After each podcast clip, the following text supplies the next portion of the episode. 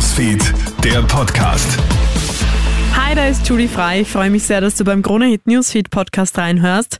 Ich habe ein kurzes Update für deinen Freitagvormittag. Weißes Schneeband inmitten einer grauen Berglandschaft. Das geht für die meisten User gar nicht.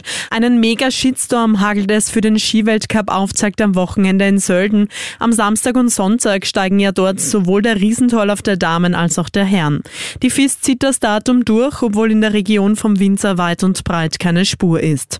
Sölden musste eine komplette Kunstschneepiste anlegen, sehr zum Ärger von Umweltschützern. Ursula Bittner von Greenpeace. Die FIS bezeichnet sich ja selber seit über zwei Jahren klimapositiv und sagt auch, dass sie Nachhaltigkeit und Klimaschutz sehr ernst nimmt. Nichtsdestotrotz setzt sie aber keine richtigen, ernst Maßnahmen, wie beispielsweise jetzt auch den Start des ganzen Weltskicups einfach zu verlegen. Nach dem Amoklauf im US-Bundesstaat Maine ist der mutmaßliche Täter immer noch auf der Flucht. Der Schütze soll über 18 Menschen getötet und rund 15 Personen verletzt haben. Tatort waren ein Bowlingcenter und ein Restaurant. Vor einigen Stunden ist die Polizei vor dem Haus des Verdächtigen angerückt. Beamte haben mehrere Grundstücke durchsucht. Es sei nicht bekannt, ob sich der Verdächtige in einem der durchsuchten Häuser aufhält, so die Polizei. Im mexikanischen Badeort Acapulco hat der Hurricane Otis 27 Todesopfer gefordert.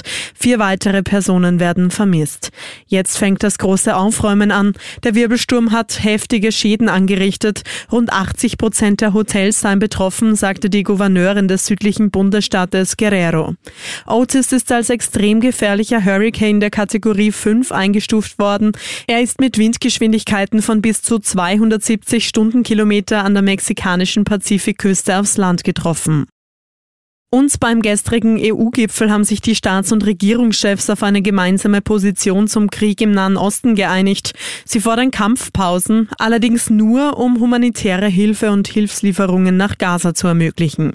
Die Aufforderungen Israel zum Waffenstillstand, die mehrere Länder wollten, gibt es nicht. Israel muss sich jedoch an das Völkerrecht und das international humanitäre Recht halten. Österreich und Deutschland gehören zu den Staaten, die dem israelischen Vorgehen vertrauen. Der deutsche Bundeskanzler Kanzler Olaf Scholz dazu. Israel ist ein demokratischer Staat. Deshalb kann man sicher sein, dass die israelische Armee auch bei dem, was sie macht, die Regeln beachten wird, die sich aus dem Völkerrecht ergeben. Das war's soweit mit deinem Update für Freitagvormittag. Ich wünsche dir noch einen schönen Fenstertag und ein schönes Wochenende. Bis dann.